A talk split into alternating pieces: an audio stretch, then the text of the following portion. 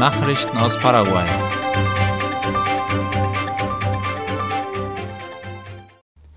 Präsident erhält Beglaubigungsschreiben des uruguayischen Botschafters. Wie IP Paraguay informiert, hat Staatsoberhaupt Mario Abdo Benítez das Beglaubigungsschreiben des Botschafters von Uruguay Eduardo Boussoud Vignoli entgegengenommen. Die Zeremonie fand am gestrigen Dienstagmorgen im López-Palast statt, wo der Präsident von Außenminister Julio César Arriola begleitet wurde. Bereits bei einem kürzlich stattgefundenen Treffen mit Außenminister Arriola übermittelte der neue Botschafter die Grüße der uruguayischen Regierung und den Wunsch, die Bande der Freundschaft und Zusammenarbeit durch die Wiederbelebung der bilateralen Beziehungen zu vertiefen. Botschafter Eduardo Boussoud Vignoli war zuvor unter anderem als Missionschef mehrerer diplomatischer Vertretungen Uruguays in der Welt tätig und hatte verschiedene Positionen im uruguayischen Außenministerium inne. Paraguay nimmt an der Sitzung der UN-Habitat-Versammlung teil. Wie die staatliche Nachrichtenagentur IP Paraguay berichtet, findet in dieser Woche die zweite Sitzung der Habitat-Versammlung der Vereinten Nationen statt. Vertreten wird Paraguay vom stellvertretenden Minister für Städtebau, Wohnungswesen und Habitat Jorge Bosch. Das Thema der in der kenianischen Hauptstadt Nairobi stattfindenden Veranstaltung lautet eine nachhaltige Stadtentwicklung durch integrativen und effektiven Multilateralismus, Erreichung der Ziele für nachhaltige Entwicklung in Zeiten der globalen Krise. An der Sitzung nehmen neben Vertretern der 193 UN-Mitgliedstaaten auch Vertreter anderer Länder, Sonderorganisationen und Studenten teil. Die Debatten und Diskussionen während der Versammlung werden sich auf die folgenden Themen konzentrieren allgemeiner Zugang zu erschwinglichem Wohnraum, städtische Klimaschutzmaßnahmen, Bewältigung von Krisen in Städten und lokaler Wohlstand und Finanzen. Paraguay und Brasilien vereinbaren verstärkte Zusammenarbeit und Informationsaustausch. Der paraguayische Innenminister Federico González hat der Stadt Brasilia auf Einladung seines Amtskollegen Flavio Dino einen offiziellen Besuch abgestattet, und zwar um Fragen der bilateralen Sicherheitsagenda zu erörtern. Darüber berichtet IP Paraguay. Bei dieser Gelegenheit vereinbarten die beiden Minister die regionale Zusammenarbeit bei der Bekämpfung der grenzüberschreitenden organisierten Kriminalität zu vertiefen und die gemeinsamen Operationen im Rahmen der sogenannten bipartiten und tripartiten Kommandos zu intensivieren. Sie diskutierten auch die Möglichkeit, das Modell an anderen Punkten der gemeinsamen Grenze zu wiederholen, insbesondere zwischen den Städten Carmelo Peralta und Puerto Murtinho, in Anbetracht der Veränderungen, die sich in diesem Gebiet nach dem Bau der neuen Brücke über den Fluss Paraguay ergeben werden Geburtsurkunden neuerdings auch online.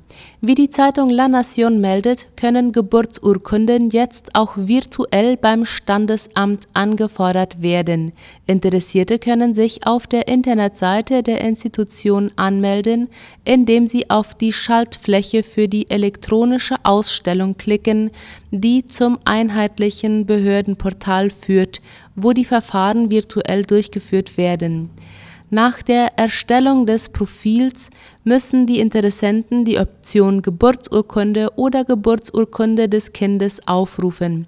Danach erscheint eine Registrierkarte mit der Option, eine neue zu erstellen. Dann muss man auf OK klicken und weitergehen, bis man zur Zahlungsmethode gelangt, wo es verschiedene Optionen gibt und die Bescheinigung nach der Genehmigung auf dem Mobiltelefon oder Computer verfügbar ist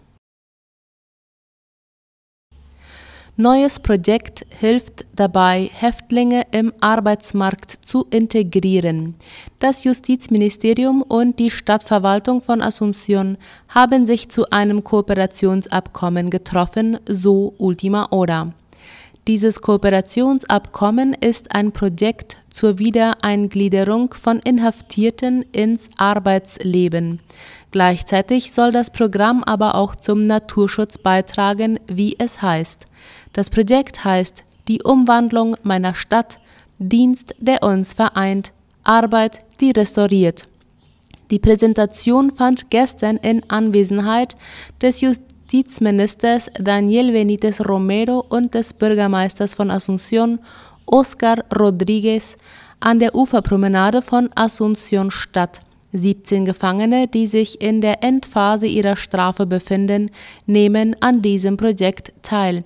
Die Verantwortlichen hoffen, dass diese Aktivität nicht nur physische Auswirkungen auf die Stadt haben wird, sondern auch eine Botschaft über die Bedeutung von individueller Verantwortung und Solidarität beim Aufbau einer Gemeinschaft vermitteln wird. Das Hauptziel des Programms besteht darin, die soziale Wiedereingliederung von Häftlingen durch freiwillige Arbeit zu fördern und ihnen die Möglichkeit zu geben, einen positiven Beitrag für die Gesellschaft zu leisten. Das Team, das durch dieses Projekt bevorzugt ist, besteht aus 17 Häftlingen, die in der Farm Coepuahu in Halbfreiheit leben. Sie beteiligen sich an Reinigungs- und Verschönerungsarbeiten, im Hafenviertel von Asunción. Beteiligen dürfen sich nur solche Gefangene, die sich in der Endphase ihrer Strafzeit befinden und ein gutes Führungszeugnis aufweisen können. Ein Beteiligter ist Diego Martinez, der schon elf Jahre seiner 18-jährigen Haftstrafe verbüßt hat. Martinez erklärte, dass diese Aktivität für die Wiederherstellung seines Lebens sehr wichtig sei. Er sei zwar von Beruf Mechaniker, aber jetzt habe er gelernt, Landwirt zu sein. Er forderte die Menschen auf, Freiheit und Arbeit zu schätzen, denn Freiheit sei das Wertvollste, was ein Mensch besitze, so Martinez. LKW mit 10.000 Liter geschmuggelten Brennstoff beschlagnahmt. Nach einer gemeinsamen Aktion gelang es Polizisten, zehn Tanks mit je 1000 Litern geschmuggeltem Kraftstoff zu beschlagnahmen, die auf einem Lastwagen transportiert wurden. Darüber informiert die Tageszeitung AVC Color.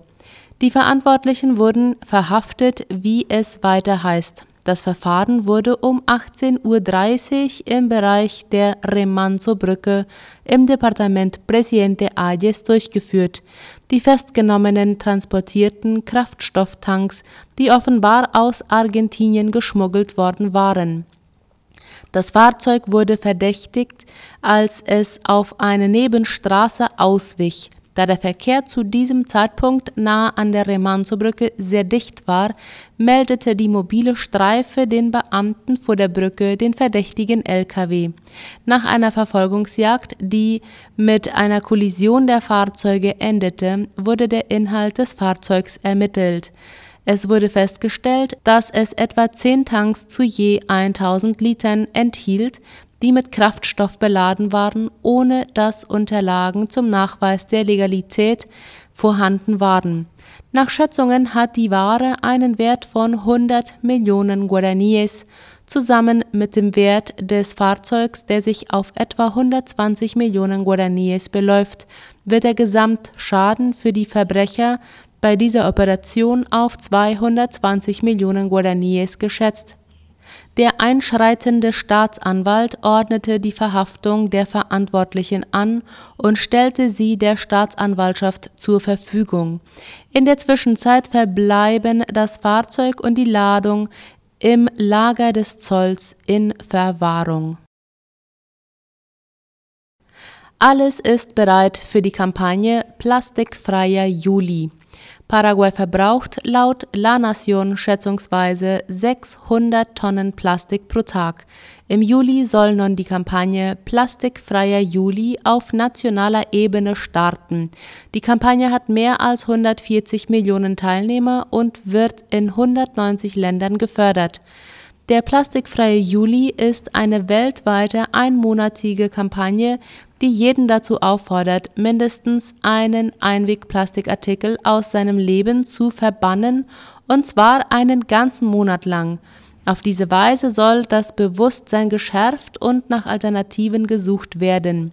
Die Gründerin von Paraguay ohne Plastik, Clementina Winkler, erklärte, dass es nicht darum gehe, Plastik als Ganzes zu verbannen, denn es gäbe Plastik, das hunderte von Malen verwendet werden könne, aber es gehe um das Plastik, das nur eine Minute in unseren Händen sei, wie zum Beispiel Tüten, Verpackungen, Windeln, Becher und Isoporbehälter.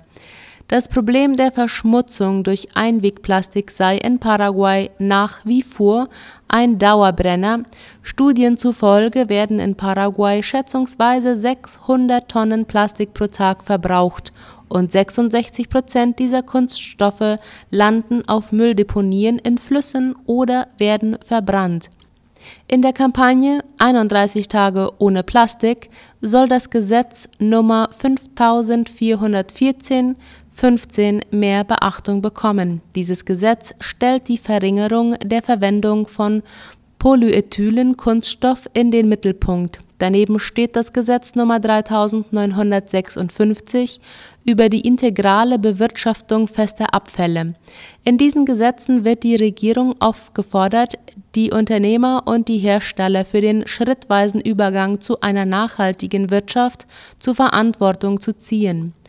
In der Kampagne 2023 soll im Juli jede Woche eine normale Situation gezeigt werden, in der viel Müll entsteht zum Beispiel beim Einkaufen für ein Grillfest, einem Kindergeburtstag oder Fastfood. Bei einem Grillfest werde viel Einwegplastik verwendet, von der Tüte für das Fleisch bis zur Limonade oder dem Wasser, das an diesem Tag getrunken werde und man wolle zeigen, wie viel Plastik man vermeiden könnte, sagte die Gründerin Clementina. Sie wies auch darauf hin, dass es jede Woche Verlosungen geben wird und Spezialisten Ratschläge geben werden, wie man den Verbrauch von Einwegplastik reduzieren kann. Dadurch sollen alle einmal anhalten und darüber nachdenken, wie viel Plastik pro Tag verbraucht wird und wo es landet. Nachrichten aus aller Welt. Erdbeben in Haiti. Ein Erdbeben der Stärke 4,9 hat am frühen Dienstagmorgen den Süden Haitis erschüttert. Wie Latina Press schreibt, sind nach offiziellen Angaben bisher mindestens drei Menschen ums Leben gekommen und mehrere weitere wurden verletzt. Mehrere Kinder wurden ins Krankenhaus eingeliefert, um ihre Verletzungen zu behandeln, die sie sich beim panischen Weglaufen zugezogen hatten. Nach Angaben des US Geological Survey ereignete sich das Beben vor dem Morgengrauen in der Nähe der Küstenstadt Jeremy in einer Tiefe von 10 Kilometern. Nach dem Beben säumten Menschenmassen die Straßen in der Angst vor Nachbeben. Dieses Beben ereignete sich fast ein Jahr nach einem Beben der Stärke 7,2 im Süden Haitis, wo damals mehr als 2200 Menschen ums Leben kamen nach Dammbruch in Südukraine verheerende Folgen für Menschen und Natur. Wie die Tagesschau schreibt, sind etwa 42.000 Menschen ukrainischen Angaben zufolge nach der Zerstörung des Kachowka-Staudamms am Dnipro im Süden des Landes von Überschwemmungen bedroht. Auch der UN-Nothilfe-Koordinator Martin Griffiths erklärte vor dem Sicherheitsrat, dass der Dammbruch schwerwiegende und weitreichende Folgen für Tausende von Menschen in der Südukraine auf beiden Seiten der Frontlinie hat, da sie ihre Häuser, Nahrungsmittel, sauberes Wasser, und ihre Lebensgrundlage verlieren. Das tatsächliche Ausmaß der Katastrophe werde erst in den kommenden Tagen sichtbar. Der Wasserstand in den flussabwärts des Damms gelegenen Flutgebieten am Ufer des Ndipro ist unterdessen weiter angestiegen. Das Wasser habe teils bereits einen Stand von 3,5 Metern erreicht. Experten gehen davon aus, dass die Fluten heute ihren Höhepunkt erreichen. Papst unterzieht sich dringender OP unter Vollnarkose. Papst Franziskus muss sich einer dringenden Operation unterziehen. Laut dem ORF wird heute Nachmittag am Oberhaupt der katholischen Kirche eine Laparotomie, also die Öffnung der Bauchhöhle, vorgenommen. Bereits am Dienstag hatte sich Papst Franziskus in der Gemelli-Klinik einigen klinischen Untersuchungen unterzogen, wie der Sprecher des Heiligen Stuhls Matteo Bruni mitteilte. Dabei war ein Darmverschluss diagnostiziert worden, wie italienische Medien berichten. Der Eingriff erfolgte unter Vollnarkose und habe danach einen Klinikaufenthalt von mehreren Tagen zur Folge. Mexikos Außenminister will für Präsidentenamt kandidieren. Ein Jahr vor der Präsidentenwahl in Mexiko hat Außenminister Marcelo Ebrard seinen Rücktritt angekündigt, wie die Zeit meldet. Er werde sein Amt am kommenden Montag niederlegen, um sich im internen Wettbewerb der Regierungspartei um eine Nominierung als Präsidentschaftskandidat zu bemühen, sagte der 63-jährige Minister und ehemaliger Bürgermeister von Mexiko-Stadt. Die linksnationalistische Bewegung der nationalen Erneuerung von Präsident Andrés Manuel López Obrador will am Sonntag bei einer Sitzung des Nationalen Parteirats über das Auswahlverfahren beraten.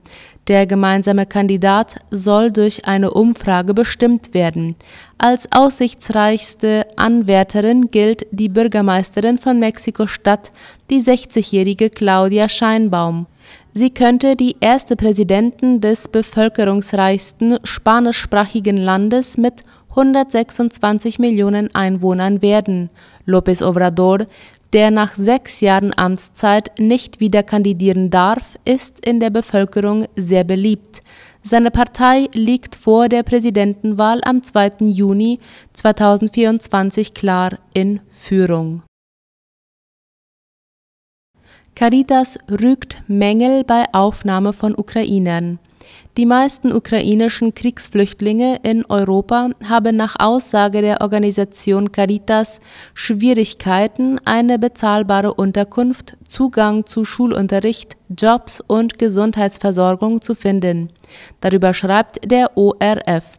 Obwohl ihnen die EU-Richtlinie über temporären Schutz entsprechende Ansprüche gewähren sollte, gebe es weiter erhebliche Hürden, erklärte Caritas Europa in Brüssel. Sorge äußerte der Dachverband über begrenzte Finanzierung, ermüdenden Rückhalt und einen nachlassenden politischen Willen, alle Geflohenen in der EU zu unterstützen. Zugleich rief Caritas die Regierung auf, vorhandene positive Beispiele aufzugreifen.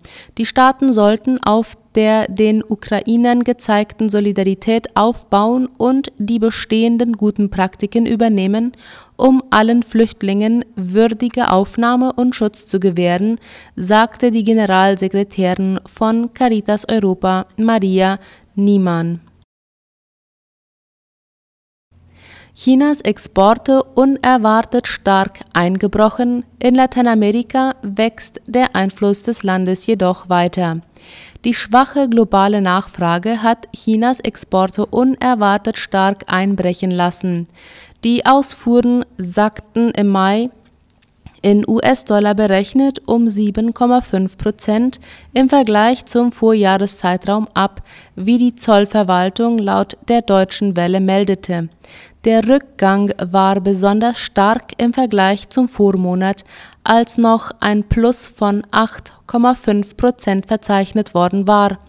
Das überraschend deutliche Nachlassen des Außenhandels weckt neue Sorgen über die erhoffte konjunkturelle Erholung der zweitgrößten Volkswirtschaft. Allein die chinesischen Ausfuhren nach Russland sind stark gestiegen, trotz der Wirtschaftssanktionen, die dem Land aufgrund seines Angriffs auf die Ukraine auferlegt wurden. Die Exporte in das Nachbarland Chinas haben sich im Mai um rund 114 Prozent sogar mehr als verdoppelt. Die Einfuhren aus Russland stiegen um 10 Prozent. Seit der Invasion gibt China dem russischen Präsident Wladimir Putin unbeirrt Rückendeckung und hat dessen Angriff bis heute auch nicht verurteilt. Als Zeichen für einen weiter kraftlosen Binnenmarkt in China gingen die Importe im Mai schon den zweiten Monat in Folge zurück, wie es heißt. In Lateinamerika scheint China aber immer mehr an Einfluss zu gewinnen. Das Land hat am vergangenen Montag seine Botschaft in Tegucigalpa in Honduras eröffnet. Im Anschluss an die Veranstaltung kündigte die Präsidentin von Honduras, Xiomara Castro, an, dass sie zu einem offiziellen Besuch nach Peking reisen wird. Der Staatsbesuch beginnt diesen Freitag und soll bis zum 14. Juni dauern. Die Staatschefin teilte auf Twitter mit, dass sie auf Einladung von Präsident Xi Jinping China in besonderer Mission besuchen werde. Nach ihren Worten erfordert die Neuausrichtung von Honduras neue politische, wissenschaftliche, technische, kommerzielle und kulturelle Horizonte. Die Eröffnung der honduranischen Botschaft in Peking steht ebenfalls auf Castros Agenda während ihrer China-Reise. Serben geben tausende Waffen nach Amokläufen ab. Nach zwei Amokläufen mit 18 Toten haben Bürger in Serbien nach einem entsprechenden Aufruf der Regierung in circa einem Monat mehr als 78.000 Waffen bei der Polizei abgegeben. Dabei handelte es sich um mehr als 57.000 Handfeuerwaffen und über 20.000 Sprengkörper, sagte eine Sprecherin des Innenministeriums laut dem ORF. Auch knapp sieben Millionen Schuss Munition fanden ihren Weg zur Polizei. Morgen läuft die Frist ab, innerhalb derer die Bürger Waffen, die sie nicht legal besitzen, anonym und straffrei bei der Polizei abgeben können. Am 3. Mai hatte ein erst 13-jähriger Schüler in seiner Schule im Zentrum von Belgrad neun Mitschüler und einen Wachmann erschossen. Einen Tag später hatte ein junger Mann in einem Dorf bei Belgrad acht Menschen mit Schusswaffen getötet. Die beiden Amokläufe hingen nicht miteinander zusammen, sie erschütterten die serbische Gesellschaft zutiefst. Soweit die Mittagsnachrichten am Mittwoch. Auf Wiederhören.